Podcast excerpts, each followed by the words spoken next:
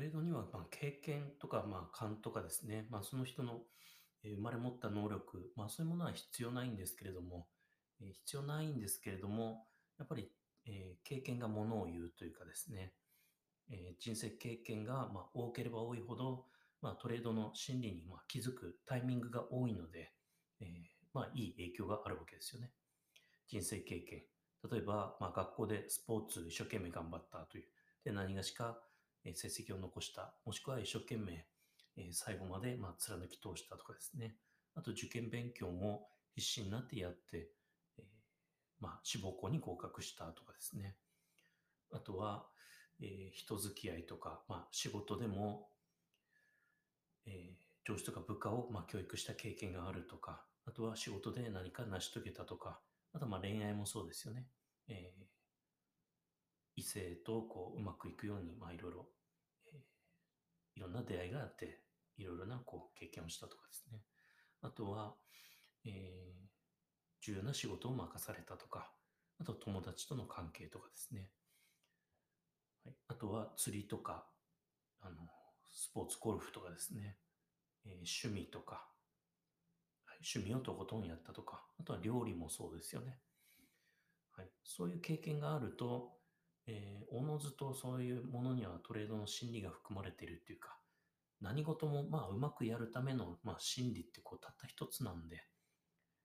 えー何かあの一生懸命やった経験があると、やっぱりトレードもうまくいきやすいんで、えー特に料理とかですね、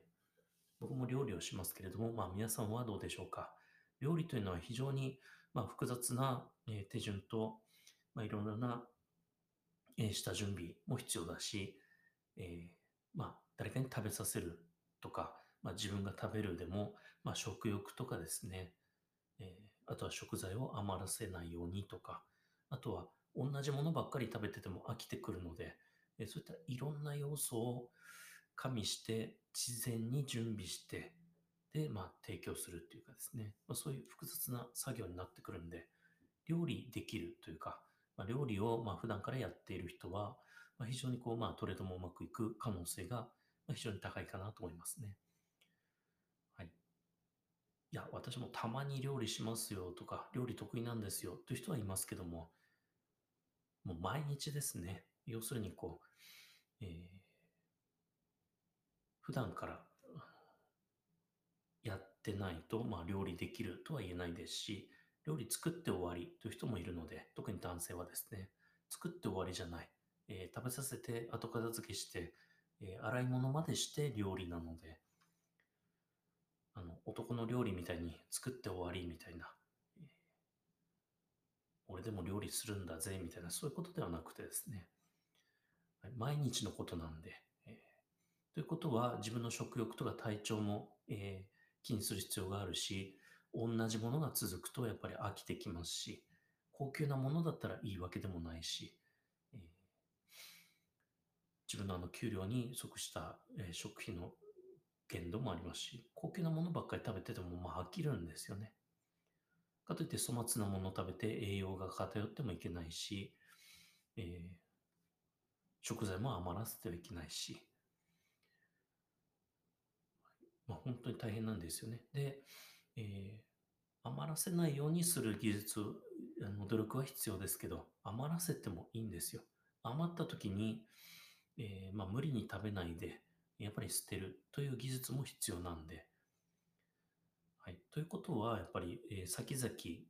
えー少なくとも1週間分の献立作らないとですね、食材余っちゃうっていうか、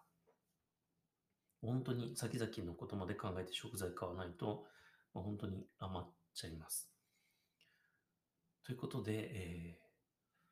もし、あの、まあ、自分は人生経験少ないなと思ったら、まあ、ぜひ料理ぐらいは、あの、まあ、毎日のことなんで、すぐできるじゃないですか。料理をしてみると、あ、事前準備って、えー大変なんだなという、いろんな要素が絡んでくるんだなという。で、レパレ、レパートリーを増やしていかないと、やっぱ飽きてくるよね、とかですね。はい。あと、家族がいる方は、まあ、家族ってわがままなんで、えーその家族のわがままとかに、えー合わせなきゃいけないし、かといって合わせすぎてもダメで、子供が人参食べたくない、ピーマン食べたくないからといって、ああ、そうかい、みたいな感じで、そんなのこう受け入れまくっていると、まあ、全然栄養が偏った食事になっちゃいますし。ということで、えー、とにかくトレードをうまくいくためには、まあ、経験とか勘は必要ないですけど、人生経験はやっぱりたくさんあった方がいい。で、すぐ始められるのは料理ですよね、ということで、えー、まずは1週間分の献立を立てて、まあ、普段奥さんに料理を任せてる人も自分で、1週間やってみていただければ、まあ、トレードにいい影響があるかなと思います。